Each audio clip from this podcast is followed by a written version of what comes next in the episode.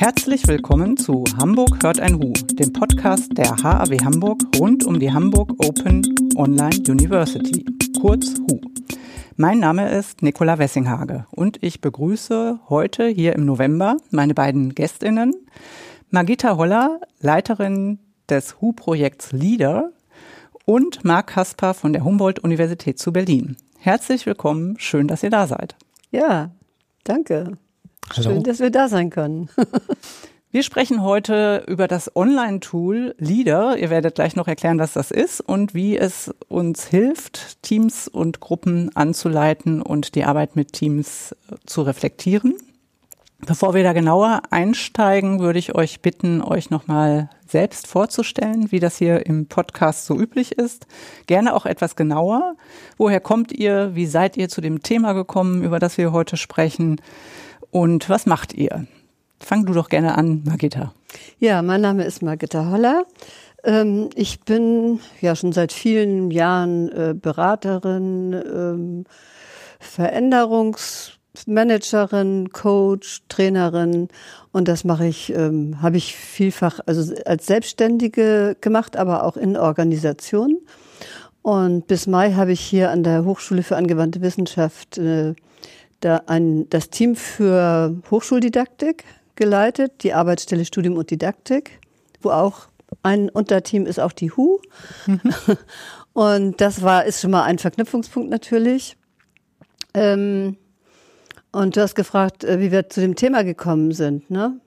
Ähm, also ich bin auch Ausbilderin für themenzentrierte Interaktion. Das ist ein Konzept für das äh, Leiten, also für Selbstleitung und Gruppenleitung. Und äh, darin, äh, anhand dieses Konzeptes kann man ähm, sehr gut Fragen, Reflexions, also es ist ein Reflexionskonzept, man kann daran sehr gut Fragen stellen, im nach hinten gewandt und nach vorne gewandt. Darüber werden wir nachher noch mhm. sprechen. Mhm, wird gleich unser und, Thema sein. Äh, äh, wir sind da halt drauf gekommen, weil es gab schon ein natürlich eine Frage, Fragestellung, Fragebögen dazu und wir wollten das jetzt äh, möglich machen, vielen Menschen, äh, also vielen Menschen zugänglich machen, damit zu arbeiten, weil wir da sehr gute Erfahrungen mit haben. Äh, und äh, da bietet sich die Hamburg Open Online University als äh, offene Plattform für an, dass man so ein, sag ich mal, so ein Tool hat, mit dem man dann auch zu Hause ähm, Situationen, Leitungssituationen, sage ich mal allgemein, ob das jetzt Unterricht ist oder auch Veranstaltungen, nachbereiten kann und auch und reflektieren kann. Und wir haben ein Planungstool, mit dem man das wiederum mhm. äh, vorbereiten kann. Das Leader heißt übrigens Leading with Reflection. Mhm. Also Leader ohne E dazwischen, ja, sondern genau. das R ist das direkt ist dran. Also Akronym also dafür, genau. Sollte das jemand suchen, L-E-A-D-R. Genau. Genau, mit wir ähm, seid ihr beiden gemeint?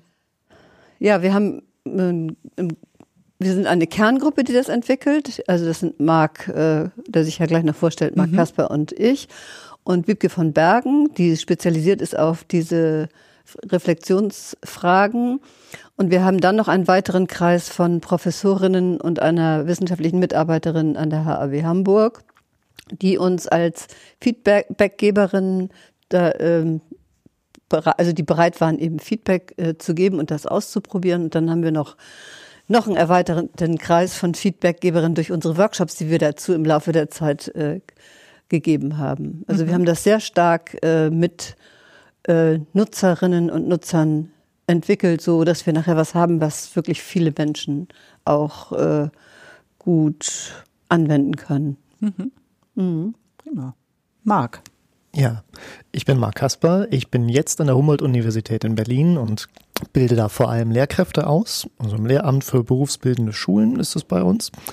Ähm, ich bin da hingekommen, ich bin ursprünglich mal in Köln geboren, bin dann nach Hamburg gekommen, habe dort sehr, sehr lange gearbeitet, äh, erst in der Bank. Also ich habe ganz fiese Sachen gemacht mit Wertpapieren und sowas. Und dann kamen irgendwann die Finanzkrisen und die Sinnkrisen mit dazu. Und da habe ich überlegt, ich muss nochmal was anderes machen. Und ich fand Wirtschaft eigentlich immer spannend, fand es aber totlangweilig ganz häufig. Also habe so gemerkt, das ist unheimlich schwer zu vermitteln, es ist sehr mathematisch und abstrakt. Das muss man aber auch irgendwie ein bisschen verstehen, um auch zu verstehen, was das in der echten Welt für Konsequenzen hat. Und dann bin ich darüber quasi in die Wirtschaftsdidaktik gekommen. Über so Umwege berufliche Reha, also so Fälle, Truckerfahrer, ähm, hat einen Bandscheibenvorfall macht dann eine mhm. Umschulung zum Speditionskaufmann, solche Sachen. Und dann eben im Endeffekt habe ich das Lehramt für berufsbildende Schulen auch dann ganz klassisch studiert und bin dann aber in der Beratung auch von Schulen in der Unterrichtsentwicklung hängen geblieben, habe dann promoviert und immer rund um dieses Thema, wie kann man Wirtschaft lebendig gestalten. Und dieses lebendige Lernen, das ist eben ja auch so ein Schlagwort, was auch in unserem Leader-Tool mit drin ist, lebendiges Lernen und Arbeiten in Gruppen. Mhm. Das ist eben mein Zugang dann auch gewesen zur themenzentrierten Interaktion, zu diesem Konzept. Habe ich mich intensiv erstmal so auf Literaturbasis mit auseinandergesetzt und immer mehr gemerkt, das ist eigentlich, wie ich arbeite. Das gibt mir jetzt nur Worte und eine Methode und eine Kategorie, um das alles zusammenzufassen.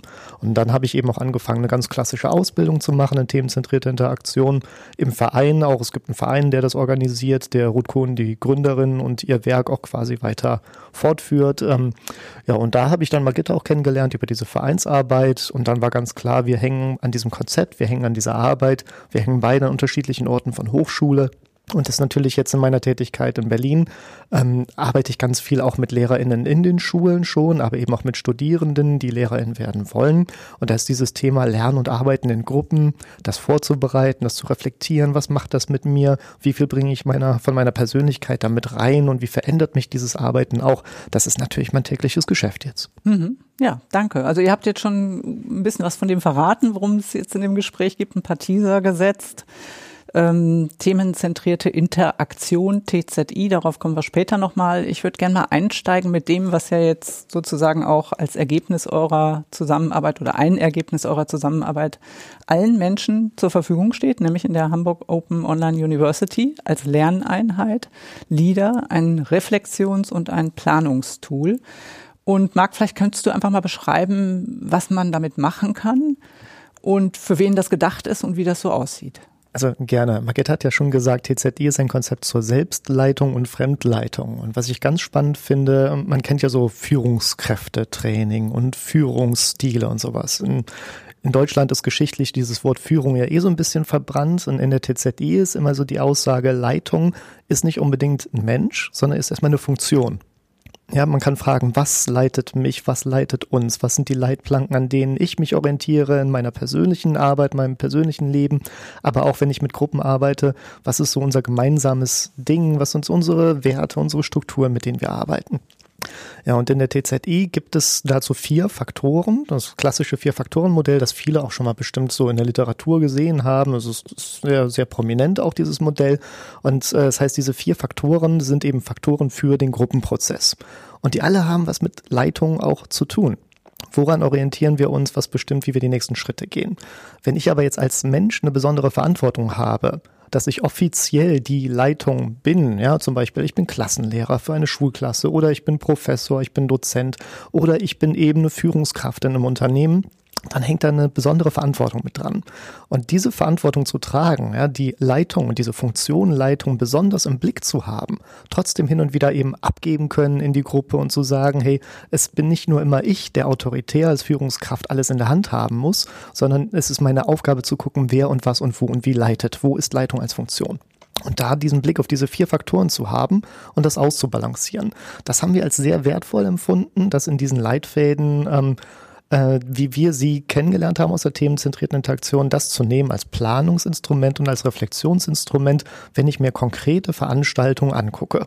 Also eine Unterrichtsstunde oder eine Teamsitzung oder ein Change Management Prozess, wo ich sage, hey, ich habe hier eine besondere mhm. Verantwortung mhm. in der Moderation und das bedrückt mich vielleicht auch. Also das Ganze ist, wie Magetta bestimmt nochmal drüber als, äh, äh, ins Detail gehen wird, ähm, kommt ja aus einer psychologischen Richtung. Es ist psychologisch sehr fundiert ähm, und hat daher auch einen besonderen Fokus darauf, was sind meine Gefühle, was sind meine Körperwahrnehmungen, was sind vielleicht auch unverarbeitete Dinge, die ich mit reinbringe in diesen Prozess. Also es hat ganz viel damit zu tun, sich selbst zu klären darauf zu gucken, welche Rolle spiele ich in dem Prozess und wo stehe ich mir vielleicht gerade noch im Weg oder wo stehen meine Fantasien, die ich zu bestimmten Teilnehmenden oder auch zum Thema habe noch.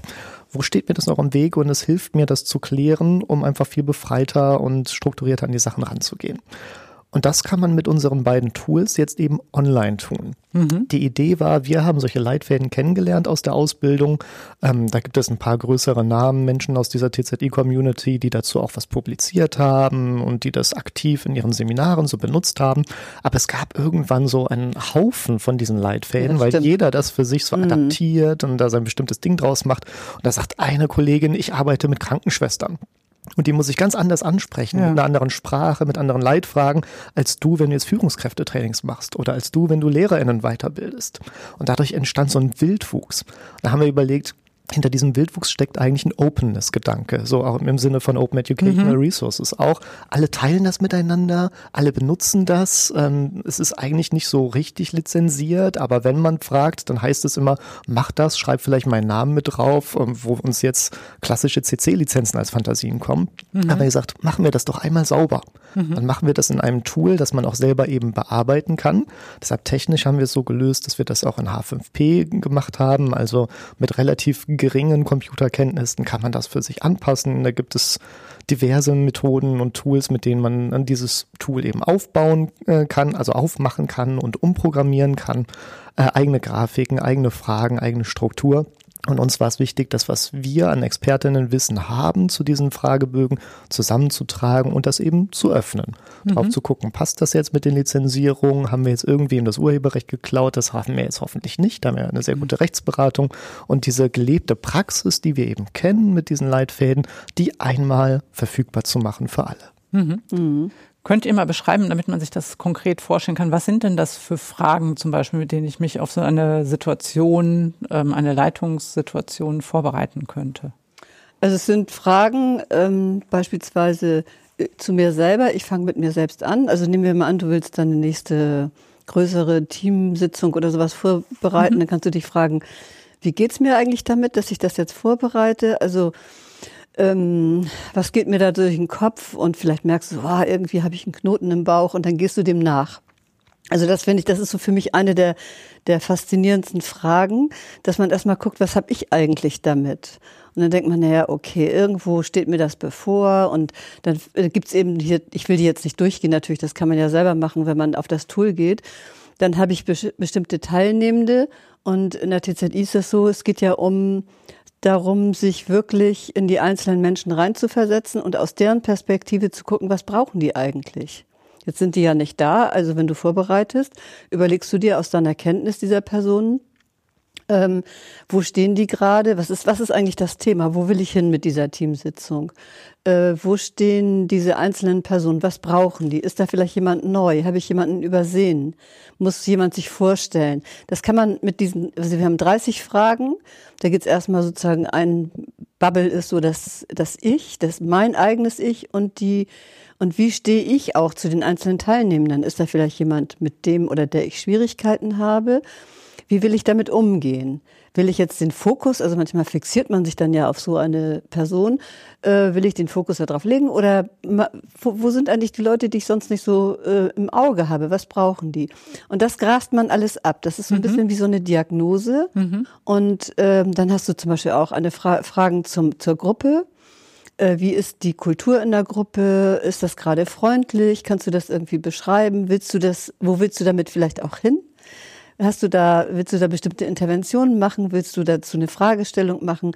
Was ist das eigentliche Thema? Ist das vielleicht die Gruppenkultur, wo ihr was verändern möchtet? Oder hast du jetzt ein Treffen mit deinen Führungskräften und ihr überlegt, ja, wie machen wir das jetzt, dass wir was delegieren? Wir haben zu viel Arbeit oder so. Ähm, das kannst du alles äh, im Vorhinein, kann man das sehr gut abgrasen.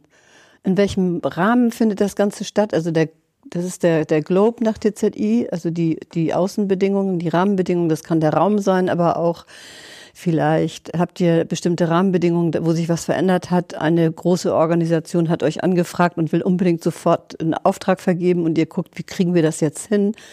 und so weiter. Also mhm. Da, äh, und das hat man dann alles, also du kannst das da in, in, in unserem Tool eintragen, kannst das reintippen, die Antworten und äh, am Ende äh, kann man sich das, ähm, also das bleibt nicht im Internet, sondern das wird auf einem kannst du als Dokument ausdrucken, dir alles nochmal durchlesen und sagen, okay, und wie bereite ich jetzt konkret die Sitzung vor?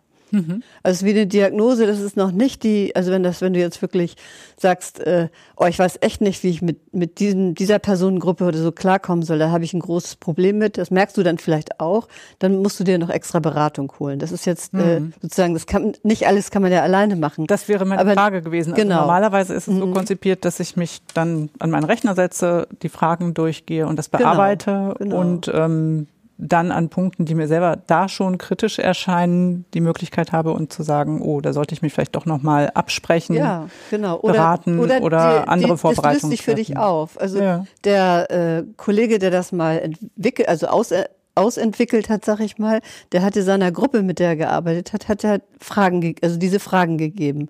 Und äh, die sollten sich vorbereiten auf die nächste Weiterbildungssitzung. Und dann kamen die an und sagten, ja, wir brauchen eigentlich keine Fallbesprechung mehr, es hat sich aufgelöst. Ne? Also durch das, durch das Reflektieren löst sich manches, aber manchmal eben auch hm. nicht. Und das müsste man dann mhm. in kollegialer Beratung oder sich eine Supervisorin oder einen Coach holen oder was weiß ich. Genau, genau. Das, das wäre auch die Abgrenzungsfrage quasi, ne? weil das ist ja, ja, normalerweise so, gerade wir sind ja noch in der Phase ähm, Vorbereitung, Planung, da ist es glaube ich nicht so äh, gängig, aber gerade so Nachbereitung, ja. gerade wenn etwas schiefgelaufen ist, ähm, ja. dann ist es ja sehr naheliegend, dass man sagt, hm, das müsste ich mal aufarbeiten und um sozusagen die eigene Perspektive auch verlassen zu können oder nochmal eine andere Sichtweise, holt man sich jemanden. Mhm. Wir nennen das Ganze ja Leadership with Reflection und mhm. es steht immer wieder drüber über diesem ganzen Projekt, äh, wenn man seine eigene Leitung reflektiert, dann ist das schon ein Schritt in Richtung Kompetenzentwicklung. Mhm. Und das hat ganz viel damit zu tun. Eine Teilnehmerin aus einem Workshop hat uns mal gesagt, das ist ja ein Leitungsanamnesebogen. Ne? Ja, du Margit, genau. hast gerade Diagnose gesagt. Mhm. Ich glaube, dass man. Äh, nicht Diag Anamnese ja, ist eher äh, aber, aber diese Idee mhm. von, ich gucke erstmal darauf, was sind überhaupt die vier Faktoren oder innerhalb dieser vier Faktoren, wie sie die TZD anbietet, was sind da die Themen, die mich beschäftigen? Was ist das, womit ich mir selbst im Weg stehe? Was ist das, was die Gruppe mit mir macht? Was ist das, was die Sache mit mir macht und was ist das, was der, du hast es Globe genannt, der Kontext drumherum mit mir macht. Mhm. Und der Globe, der ist in der TZI ja sehr, sehr breit gedacht. Der ist wie in so ein Zwiebelmodell, der hat Schalen. Die innere Schale ist der Raum, in dem wir sind. Ich bin an der Hochschule und manchmal soll ich Seminare mit 12, 13 Leuten machen, die hochdiskursiv sein sollen. Und ich kriege einen Vorlesungssaal mit festen Stühlen in Rängen. Das ist dann mein Globe. Ich muss irgendwie damit umgehen, dass ich mit diesem Raum so habe, es ist mein Kontext. Ähm, andersrum, wenn ich in diesen Zwiebelschalen nach außen gehe, ähm, dann äh, spielt auch Geopolitik ein Thema rein. Ja. Was hatten wir in letzter Zeit an Herausforderungen wie Corona, wie äh, Angriff auf die Ukraine? Das sind ja alles Themen. Klimawandel ist ein Riesenthema. Spätestens im Sommer in einem viel zu heißen Hörsaal zu sitzen und freitags zieht äh, Fridays for Future, äh, for Future am äh, Universitätsgebäude vorbei. Das ist ein Globe, der uns betrifft. Und genauso gibt es auch in diesen anderen vier Faktoren einfach Dinge, die reinspielen in die Leitung, die noch gar nicht im engeren Sinne die Sitzung, die wir leiten, ähm, ausmachen, mhm. die sie aber ganz äh, schwer beeinflussen und die wir häufig übersehen. Wenn ich jetzt mit meinen Studierenden im Lehramt daran gehe, bereite eine Unterrichtsstunde vor dann arbeiten wir mit didaktischen Modellen, mit methodischen Fragen, vielleicht auch schon so mit äh, sozioökonomischen und äh, anthropologischen Blick auf die SchülerInnen, wer sind die so, aber trotzdem ist das ja ein sehr konkreter Blick auf diese Art von Leitungssitzung, nämlich Unterricht, das ist eine didaktische Vorbereitung. Und diese Selbstklärung, die passiert ganz wenig oder subtil. Ja, Dazu brauchen stimmt. wir ein anderes Tool. Mhm. Ich glaube, dass gerade diese Selbstklärung aber für den Kompetenzfortschritt, ja, und dafür, dass ich mich sicher fühle und dass ich auch Mut habe, mit Unwägbarkeiten umzugehen, was ja ganz viel mit einem Leitungsstil auch zu tun hat. Bin ich in der Lage, auf das, was aufploppt in so einer Situation, auch gelassen und professionell zu reagieren? Mhm. Und ich glaube, bei sowas helfen diese Bögen extrem. Ja. Und da gibt es natürlich Sonderfälle, die ich dabei rauskitzle, wo ich sage, nee, hier habe ich jetzt irgendwie, ich hänge mich an einem Teilnehmer total auf, der triggert was in mir da brauche ich vielleicht wirklich eine Beratung, Coaching oder muss man in meine eigene Vergangenheit gucken, warum triggert der mich so? Was ist das Thema, was ich mit dem habe? Mhm. Oder eben auch mit einem Gegenstand. Ja, ich habe eine Sache, ähm, um die es mir geht, wo ich als Dozent überhaupt nicht hinterstehe, wo ich sage, das steht jetzt hier in meinem Lehrplan drin, aber das berührt mich gar nicht. Da muss ich noch mal ran. Und dann sind das natürlich ganz starke Indikatoren dafür, was ich als nächstes tun kann. Aber wie das im Leben so ist, das nimmt mir die Arbeit noch nicht ab. Genau. Das ähm, führt mich zu der Frage. Ich hatte zur Vorbereitung unseres Vorbereitungsgesprächs, habe ich euch da ja erzählt letzte Woche, ähm, mir das nicht nur angesehen, sondern gedacht, oh, ist ja gut, kann ich es ja gleich mal für das Vorbereitungsgespräch nutzen. Und habe schon während ich das ähm, Planungstool genutzt habe, gemerkt, dass es mir so ein bisschen Druck genommen hat tatsächlich. Und dann habe ich gedacht, das hätte, hätte, wäre gut gewesen, ich hätte das schon zwei Wochen vorher gemacht, weil ich immer ein bisschen das Gefühl hatte, oh, ich bin noch nicht genug vorbereitet auf das Vorbereitungsgespräch und mhm. wir kannten uns noch nicht und so weiter, also nur von, von E-Mail-Kontakten. Ähm, was ist, gibt es denn so einen so einen Tipp von euch, wann man das dann am besten einsetzt? Also macht man das zwei Monate vorher oder einen Tag vorher? Wahrscheinlich nicht, weil wenn man dann solche Faktoren mhm. bemerkt, denen man vielleicht nochmal nachgehen sollte, braucht man ja auch noch ein bisschen Zeit, um das dann umsetzen zu können, denke ich mal. Ne? Ja, mhm. das ist das Schöne. Das kann man jetzt mit dem Online-Tool selber wählen, wann immer man das machen möchte. Mhm. Ich glaube, es gibt da ganz unterschiedliche Zugänge, wie man mit diesem Werkzeug arbeitet. Wir nennen es ja bewusst Tool, ne? weil eine Bohrmaschine, ähm, wie man mit der arbeitet, hängt davon ab, was du machen möchtest. Mhm. Und in der Regel lässt du dir von jemandem zeigen, der da mehr Erfahrung mit hat, wie man denn bohrt. Oder du liest dir nochmal ganz genau die Anleitung an. Also die Bohrmaschine erklärt sich nicht selbst in ihrer Anwendung. Genauso ist das mit unseren Tools. So wie ich das persönlich benutze, ist es häufig so, äh, wenn ich mir vorgenommen habe, ich möchte heute eine bestimmte Sitzung oder Veranstaltung planen, dann stehe ich morgens auf, mache mir genüsslich meinen Kaffee, setze mich in meinen Wintergarten und überlege mit Hilfe dieser Fragen, was muss ich eigentlich klären, bevor ich jetzt wirklich in Anführungsstrichen anfangen kann, diese Veranstaltung zu planen. Mhm. Also bei mir ist es unmittelbar, bevor ich mir eine Planung vorgenommen habe von etwas, dass ich diese Fragen für mich durchgehe.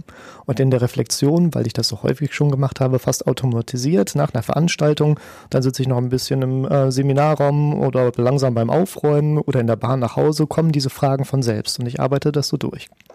Ich glaube, am Anfang, wenn man das noch nicht kennt, macht das Sinn, dass man das angeleitet einmal erlebt wirklich in Form eines Interviews vielleicht auch, dass jemand anders dir diese Fragen stellt, mhm. ja, und du dadurch eher in ein Gespräch kommst und erstmal übst, wie man mit diesen Fragen eigentlich arbeiten kann. Das bieten wir ja zum Beispiel an im Rahmen des LEADER-Projektes auch mit Workshops, die wir gemacht haben. Ne? Das ist diese Idee, mhm. in einem Präsenzworkshop erstmal zu erleben, wie kann ich damit arbeiten? Und dann zu gucken, was für Routinen kann ich mir selber aufbauen oder eben auch nicht Routinen. Ich glaube häufig, wir haben schon immer so Sachen gesagt, ne, da ist was in mir oder da ploppt was auf. Ich glaube, das hat am Ende ganz viel mit Intuition zu tun. Du hast dann ein Gefühl, das ist irgendwie gerade eine Herausforderung mich, da möchte ich äh, für mich, da möchte ich strukturiert rangehen, das strukturiert planen oder nachbereiten. Mhm. Und für diese Fälle bietet es sich dann immer an zu wissen, wo der Link ist und drauf zu klicken. Mhm. Okay. Ja, also was mir nochmal wichtig ist, ist zu sagen, dass ja äh, dieses Tool hat Fragen, aber die Fragen sind hinterlegt mit Informationen über das Konzept der themenzentrierten Interaktion. Ja, das ja. ist ein gutes Stichwort, weil genau. ähm, vielleicht ähm, erstmal ist es schon häufiger gefallen und vielleicht sind auch einige ängstlich und denken, oh, ich muss jetzt erstmal mich ein halbes Jahr mit dem Ansatz, der dahinter ist, beschäftigen. Ist das so? Ähm, also man könnte das machen. Es gibt ja eine Weiterbildung dazu, eine sehr umfangreiche, weil das ist ein, ein Konzept für die Entwicklung der Persönlichkeit und der, und der, der Haltung und der Methoden, die man anwenden kann. Und es geht immer darum, äh, jetzt auf äh, solche Leitungssituationen bezogen Lebendigkeit herzustellen. Und das ist damit verbunden, dass äh, ja, wann fühlt man sich in einer Situation, wenn man geleitet wird, lebendig? Wenn man gesehen wird, wenn man einbezogen wird, wenn man die eigenen Kompetenzen mit einbringen kann. Also wenn sozusagen das, das Individuum, wenn die Individuen wirklich auch wahrgenommen werden. Und das ist auch der Ausgangspunkt. Äh, und wenn, wenn ich vielleicht sogar gefördert werde. Wenn du mir sagst als Chefin, wow, das hast du gut gemacht, willst du nicht das nächste Mal bei dem Auftrag auch mitmachen? Dann hüpft doch mein Herz, dann bin ich stolz. Weißt du, ich mhm. sage das mal so als Beispiel. Mhm. Und äh, aber wie läuft häufig so meinetwegen so eine Unterrichtsstunde oder Lehre ab? Da wird man zugetextet. Und wo, woran liegt das? Dass die Menschen, die das machen, die leiten, oft Angst haben vor der Gruppe. Also das ist das, das, der größte Stolperstein, glaube ich, wenn man unerfahren ist. Und auch manche nachher gewöhnen sich das dann an.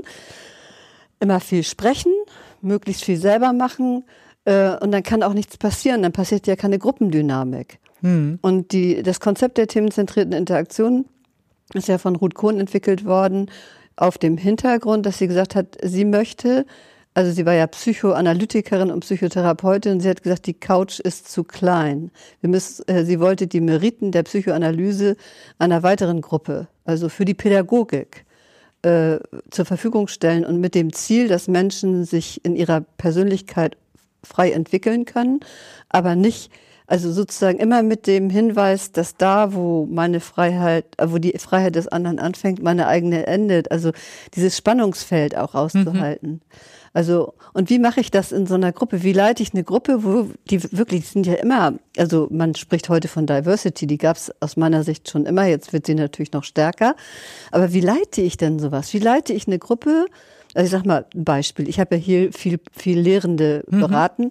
Kommt ein Professor und ich sage, ja, was erwarten Sie denn? Was für äh, Studierende werden Sie haben? Und er sagte, ja, das sind alles Leute, die natürlich Interesse an meinem Thema haben. Äh, so junge Studierende, die wollen dann hinterher Ingenieure werden und Ingenieurin. Ähm, ja, okay. Und habe ich gesagt, naja, ähm, meinen Sie wirklich, dass die alle so hoch motiviert sind? Also dann am Ende stellt sich dann raus, es sind ganz unterschiedliche Menschen da drin. Manche sind vielleicht da, haben sich dahin verirrt, weil es ja Numerus Clausus ihnen erlaubt hat oder also jedenfalls die Zugangsmöglichkeit mhm. hat ihnen nun gerade diesen Studiengang und einen anderen, den sie sich wünschen, nicht äh, erlaubt. Ähm, dann sind Leute drin, die schon älter sind. Das sind Leute, die haben schon eine Ausbildung, die wissen schon ganz viel. Es sind verschiedene Nationen vertreten, Geschlechter und so weiter. Das ist ja ein, ne, wenn man sich so eine Gruppe anguckt, die ist immer, eigentlich sind wir immer divers. Mhm. Mhm. Und damit umzugehen, wie nutze ich das dann in der Gruppe, dass, dass die anderen was wissen, wie, wie beziehe ich das mit ein?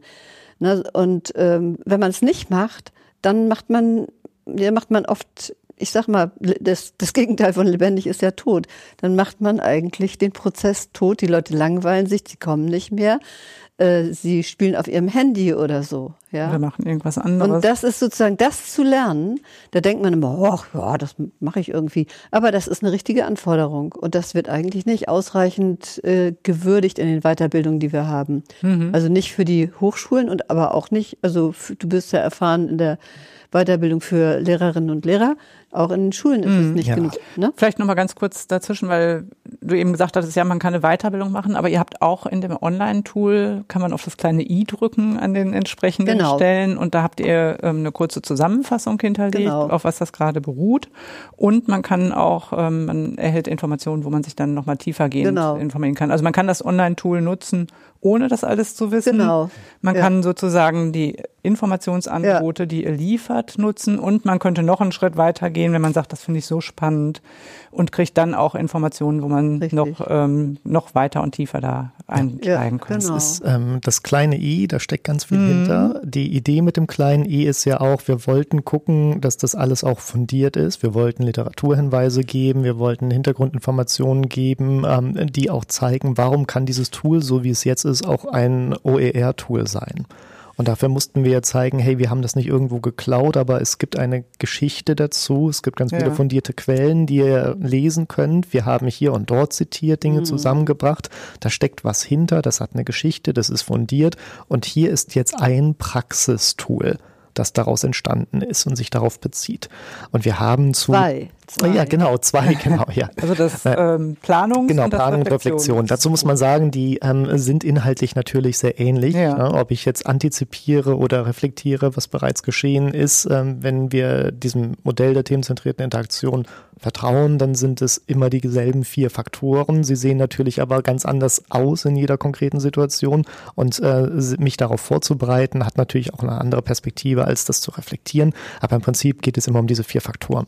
Und wir haben zu allen Faktoren und auch zum, zur themenzentrierten Interaktion äh, als solche jeweils Hintergrundtexte auch geschrieben, auch ganz kurze Mini-Einleitungen, die schon bevor man auf das i klicken muss, also wenn man ganz lesefaul ist, kriegt man trotzdem ein bisschen was mit.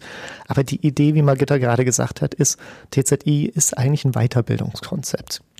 Das ist auch der Grund, warum wir es ganz häufig in grundständigen Ausbildungen vermissen und sagen, das sind Elemente, die fehlen uns. Ne? Wenn wir jetzt hochschuldidaktische mhm. Qualifikationen machen, dann ist es häufig forschungsorientierte, basierte, äh, verwandte Lehre. Ne? Und dann ähm, vielleicht eine Kompetenzorientierung noch. Da gibt es einfach andere Themen, die da drüber stehen. Aber genau das, was so wichtig ist, was hat das mit mir zu tun? Was hat das mit den Menschen zu tun? Wo sind äh, Ängste, Kontrollmechanismen, die ich habe, die ich in so einer Leitungsfunktion kennen sollte, um damit auch souverän umzugehen? und mich nicht immer wieder selber zu überraschen und zu überlasten. Das ist vor allem Weiterbildungsthema mit der Idee, wenn du das machst und gerade aktiv erlebst, dann kannst du deine Baustellen rausfinden und daran arbeiten. Genau deshalb äh, ist das Reflektieren ja so wichtig. Mhm. Ne? Und ich kann ja nichts reflektieren, was ich noch nicht gemacht habe oder gerade nicht mache. Ne? Dann kann ich vielleicht analytisch drüber nachdenken. Aber die Idee des Reflektierens, wie es im Wort drin ist, ist ja das Zurückbeugen auf das eigene Handeln und Denken.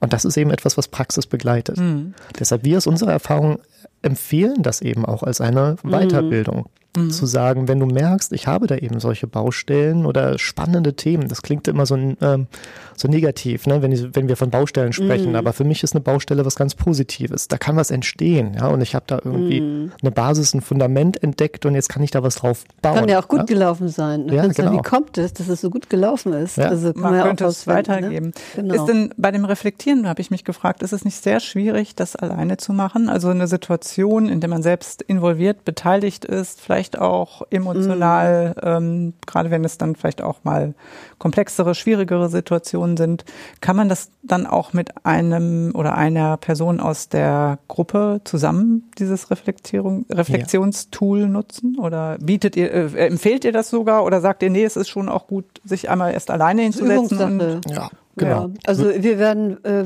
so voraussichtlich werden wir Workshops anbieten, mhm. um einzuführen in, in, in, in die Konzepte, also in die Tools, wie man da gut mitarbeitet. Damit haben wir jetzt ja auch schon Erfahrung gesammelt. Also, dass man das live macht und sich gegenseitig interviewt. Mhm. Man kann sich natürlich auch Partner und Partnerinnen suchen, mit denen man das machen kann. Macht mehr Spaß vielleicht auch, als wenn man da allein vorsitzt. Aber insgesamt gesehen, also ich, aus meiner Sicht ist das Übungssache. Mhm. Nachher muss man, das sind 30 Fragen. Also da, da sitzt man da ja auch eine Weile oder vielleicht steht man ja auch, aber man hat, ähm, man hat schon zu tun. Und viele schreckt das ab man muss das nicht machen. Man kann wirklich auswählen, was, welche Fragen sind mir wichtig, wo habe ich irgendwie überhaupt Antwortbedarf. Man kann es auch erstmal ausführlich üben und nachher wird es eben schneller. Wenn man das öfter gemacht hat, dann hat man das schon so intus, ne? Mhm. Wie wichtig ist die Dokumentation dabei? Ihr bietet das ja auch an und ja. man kann das dann auch exportieren als Word-Dokument. Ja. Ist das für mich selber vielleicht ganz gut? Ich kann ich mir vorstellen, ja. dass ich sage, vor einem Jahr hatte ich schon mal einen Workshop und dann kann ich nochmal nachgucken. Ja. Du hattest also, doch gerade einen Fall. Hast ja, ich hatte, also ich, ich biete so eine, eine Weiterbildung an für, ähm, wir nennen das für junge Erwachsene. Das ist so eine geförderte Weiterbildung in der, TZ, in der themenzentrierten Interaktion. Und mhm. da sind die Kurse alle halbe Jahr, sind immer Intensivkurse von einer Woche. Mhm. Und dann habe ich das alles schön da reingeschrieben, was mir aufgefallen ist, also was mir einge, also die Fragen halt beantwortet. Und äh, wenn ich dann in die Vorbereitung gehe, kann ich noch mal reingucken. Und das ist illustriert sehr gut, was äh, das erinnert. Dann kann ich mich sehr gut erinnern und kann das aufgreifen. Was waren die Themen nochmal? Wo kann ich da wieder ansetzen? Wie, wie waren die einzelnen Leute da gestimmt und wen fördere ich jetzt? Also wer, wer braucht ein bisschen mehr? Wer muss vielleicht ein bisschen ja, wie, da, da kann man sich halt die, die alles Mögliche dann überlegen für die Planung. Und das ist wirklich sinnvoll und wertvoll. Das finde ich sehr gut da drin. Mhm. Vielleicht nochmal zum Hintergrund. Wir hatten gerade die Eröffnung des Nachlasses von Ruth Kohn. Ist genau. ja 2010 verstorben. Ähm, mhm. Ein Erbe ist letztes Jahr noch verstorben, wodurch dann auch nochmal ganz viel mhm. Notizen, Manuskripte, handschriftliches Material, Glasnegative aus den 20er Jahren in Berlin. Also ganz spannendes Material ist da aufgetaucht. Und das kann man alles in Berlin-Adlershof im Uni-Archiv sich auch angucken. Das steht der Öffentlichkeit frei. Und äh, da waren bei diesen handschriftlichen Notizen und Manuskripten, da war unheimlich viel Zeug, wo Ruth Kohn gemeinsam auch mit anderen Menschen, mit denen sie Seminare angeboten hat, schriftlich vorbereitet und nachbereitet hat. Oder Tonbänder hm, aufgenommen Tonbänder, hat. Ja. ja. also hm. ohne Ende Boxen mit alten Kassetten, die äh, man langsam vor dem Verfall retten muss, weil eine Kollegin auch dran ist, alles zu digitalisieren, ganz aufwendig. Und ähm, das entspricht ganz stark dieser Tradition das intensiv vorbereiten, intensiv drüber nachdenken, was ist da passiert und vor allem, was macht es mit mir. Mhm. Erst wenn, wir haben jetzt gesagt, äh, Ruth Kohn kam aus der Psychoanalyse, da hat man jetzt vielleicht so Horrorvorstellungen von Patientenakten, ne? und da steht jetzt alles über mich drin oder so. Nein, es geht vor allem um die Klärung von sich selbst. Mhm. Ja? Dass sie als Leitungsperson immer wieder überlegt hat, ja, und was macht das mit mir und sich selbst auch ganz kritisch hinterfragt hat, war das jetzt eine gute Intervention, hätte ich da mehr oder weniger tun mhm. sollen.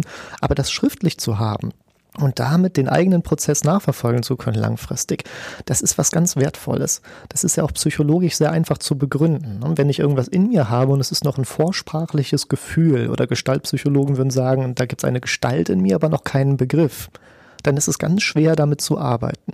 In dem Moment, wo ich aus dieser Gestalt einen Begriff mache und das in Worte packe, ja, versuche zu formulieren, was es denn eigentlich ist, was mich bewegt, wird es viel einfacher handhabbarer. Und mhm. auch noch dieser Prozess, ich schreibe das auf, ob ich es mit der Hand oder im Computer mache, ist ja egal. Ich habe ein Produkt erstellt. Ich kann jetzt auf dem Bildschirm oder auf dem Papier mir angucken, was vorher in mir drin war. Du hast gesagt, das hat sich in der Vorbereitung so befreiend ne, oder mhm. erleichternd angefühlt. Ich werde erleichtert, weil ich dieses Thema aus mir raus auf das Papier oder auf den Bildschirm bringe. Mhm. Es ist raus aus mir und ich kann es als Gegenstand benutzen und darüber wieder reflektieren, damit arbeiten.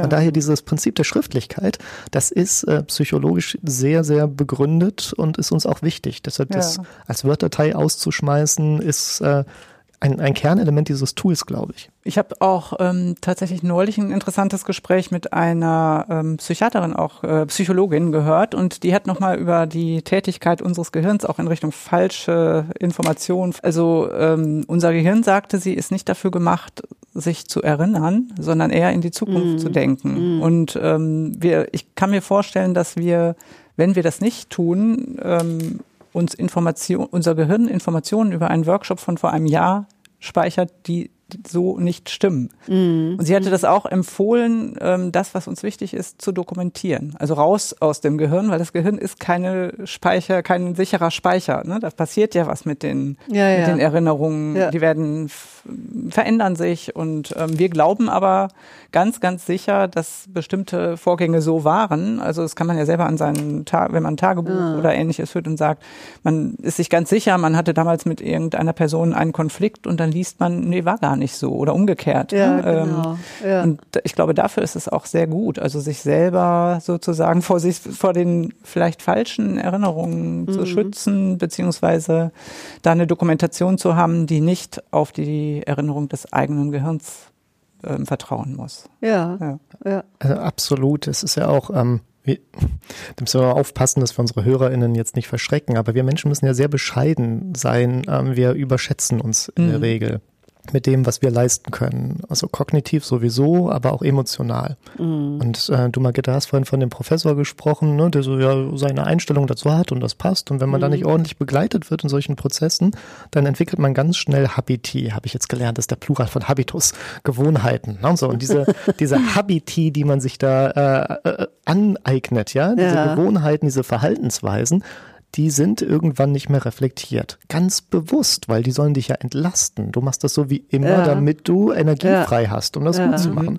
So wie beim Autofahren. Wenn man das eine Weile gemacht hat, dann denkt man nicht mal an jeden Schritt wie in der ersten Fahrstunde, sondern man hat Gewohnheiten oh, oh. geschaffen.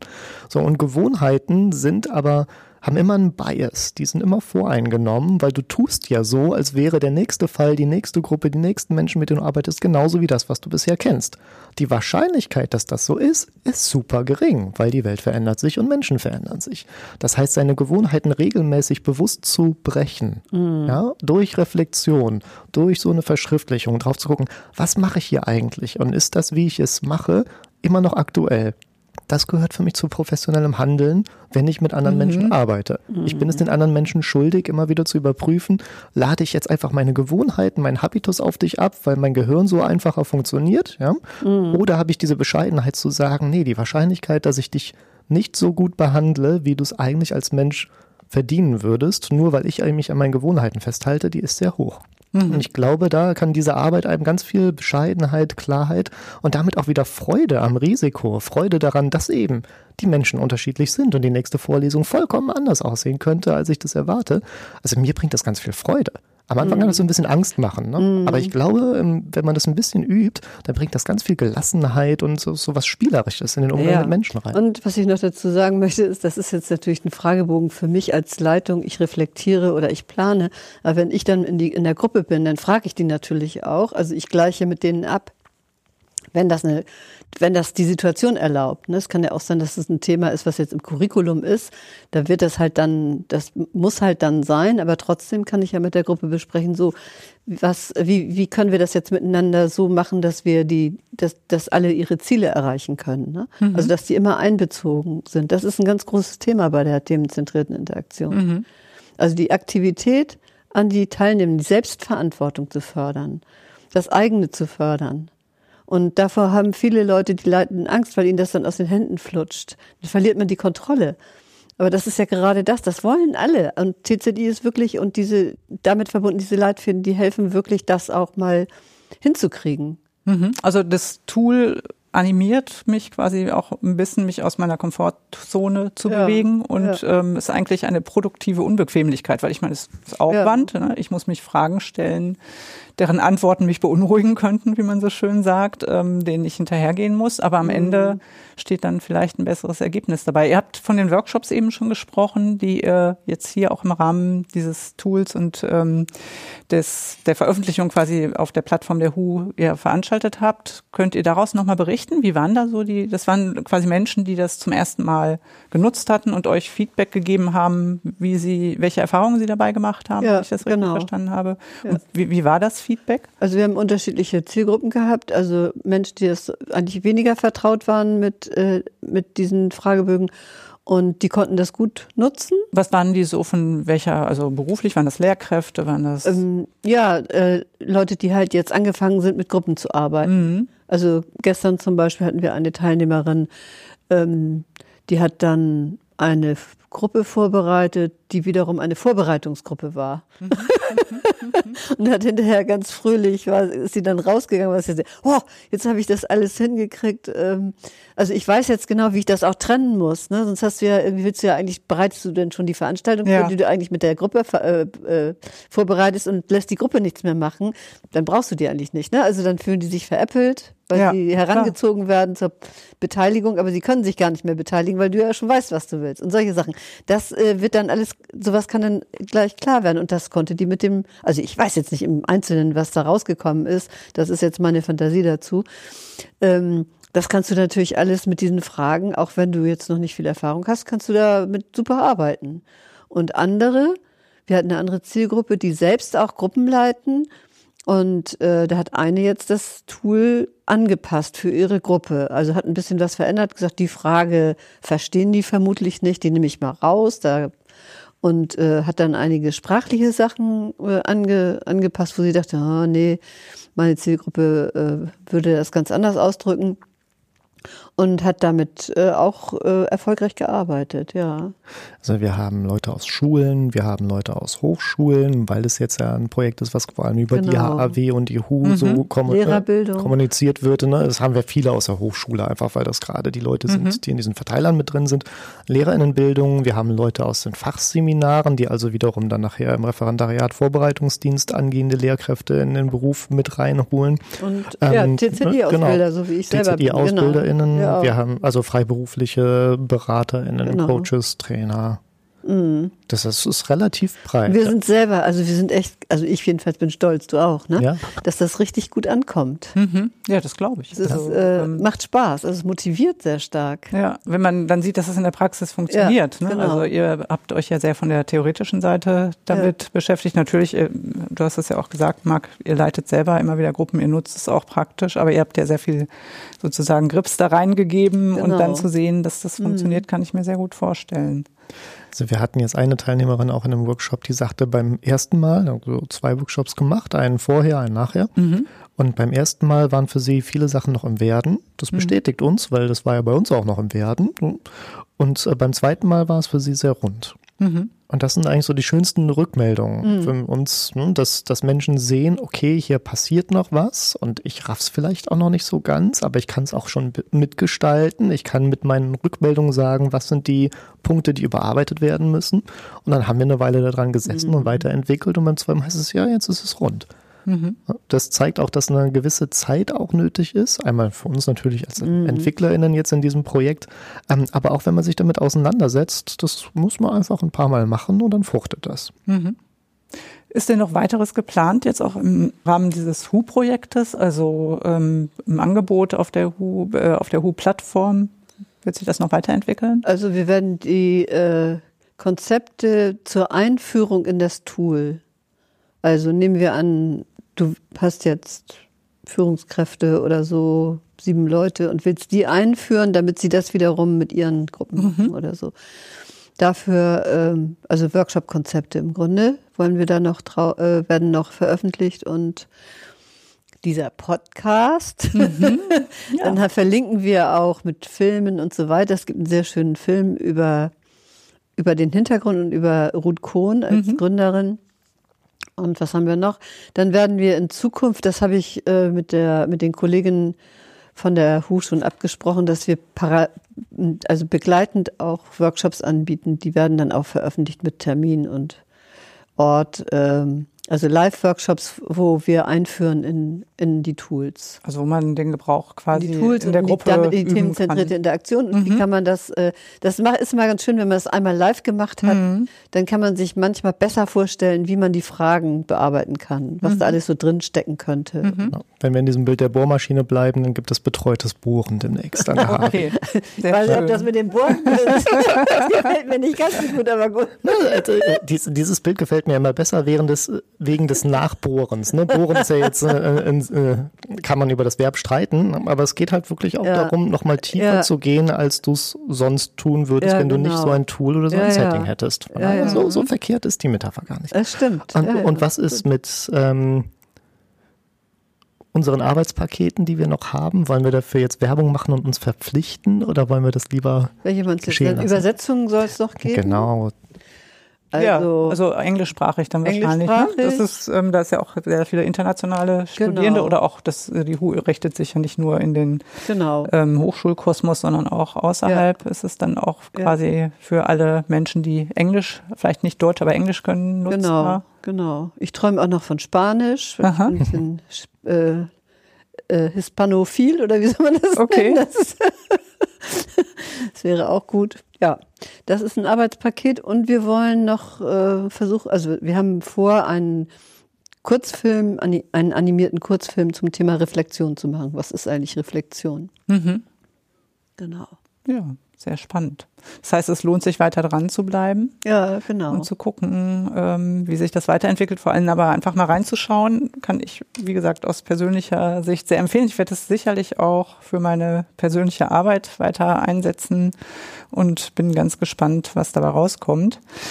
Ja, wir nähern uns schon dem Ende. Wir haben tatsächlich schon ähm, die Dreiviertelstunde gleich äh, Marke schon erreicht. Wir haben ja keinen, wir sind ja ein Podcast, wir können reden so lange, wie es sinnvoll ist. Und ja. ähm, ich denke aber, ich würde euch einfach nochmal fragen, habe ich vergessen, euch etwas zu fragen, was ihr noch gerne loswerden wolltet in diesem Themenfeld der, der Lerneinheit? Ja. Also ich möchte gerne noch, also einmal für mich ist das äh, dieses Konzept der themenzentrierten Interaktion ist ganz eng damit verbunden mit Verbundenheit. Mhm. Also man, die Dinge sind alle miteinander verbunden und ähm, wir trennen oft Thema und Menschen und so.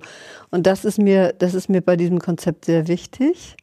Und das andere ist, dass äh, Ruth Kohn das auch äh, begründet hat als Gesellschaftstherapie. Mhm. Also es hat auch noch einen Wertehintergrund, über den wir jetzt nicht so ausführlich gesprochen haben. Ähm, aber sie war auch sehr, ja, also das steckt halt da drin, dass, dass äh, es gibt einen Wertekanon sozusagen, auf dem die themenzentrierte Interaktion basiert.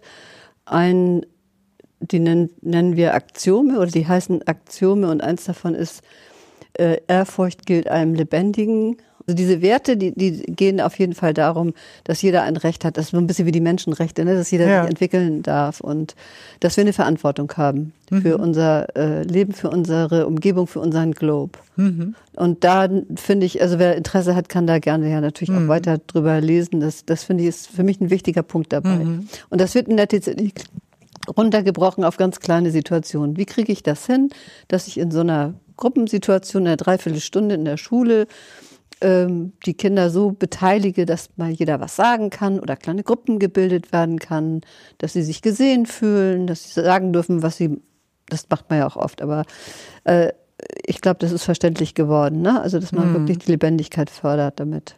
Das hat äh, die Werte, dieses Wertesystem ist ja auch sehr stark geprägt, wie ich das gelesen habe oder gesehen habe in dem Film durch den biografischen Ja, den Film, wenn man den ne? sich anguckt, dann kann man, ja, dann erfährt glaub, man viel darüber. Dann versteht ja, man das, genau. weil ähm, ja. Eben den ja. Faschismus, die faschistische Diktatur erlebt hat und davon ausgehend ja auch, glaube ich, ihr Ansatz mit entstanden ist. Ne? Das, genau, es geht um die Förderung wieder.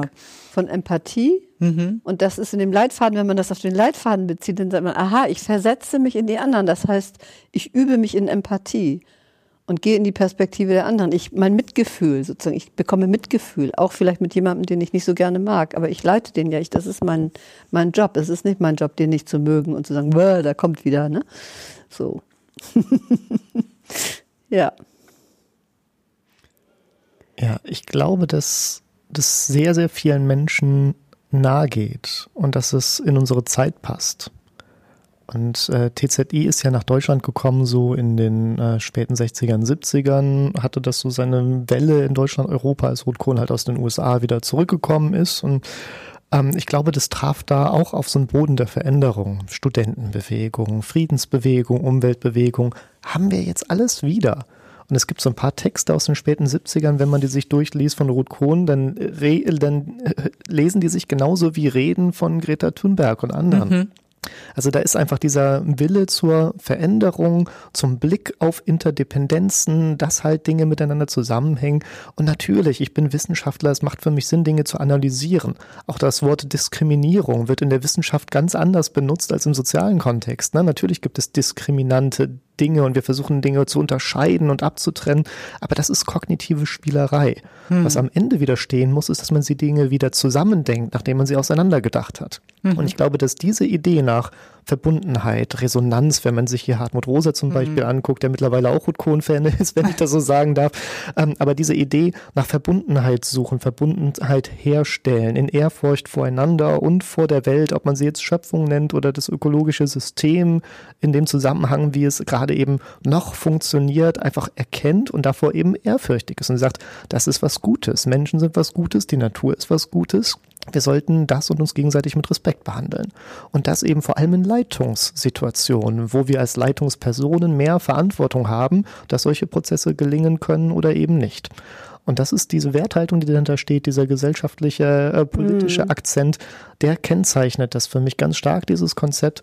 Und wir finden das ja in vielen anderen verwandten Dingen auch. Also viele äh, ähm, erziehungswissenschaftliche, pädagogische, emanzipatorische Zugänge haben ähnliche Ansprüche. Ja. Und für mich bringt die TZI diesen Anspruch einfach auf eine gute Methode mhm. und auf ein sehr, sehr gutes, durchdachtes Konzept und auf etwas sehr Praktisches, was mir hilft, das zu ja. leben, daran besser zu werden. Und das ist eigentlich das Einzige, was ich noch wiederholen möchte vom vorhin, ähm, auch dabei bescheiden zu bleiben und darauf zu gucken, ich kann als Mensch halt nicht alles.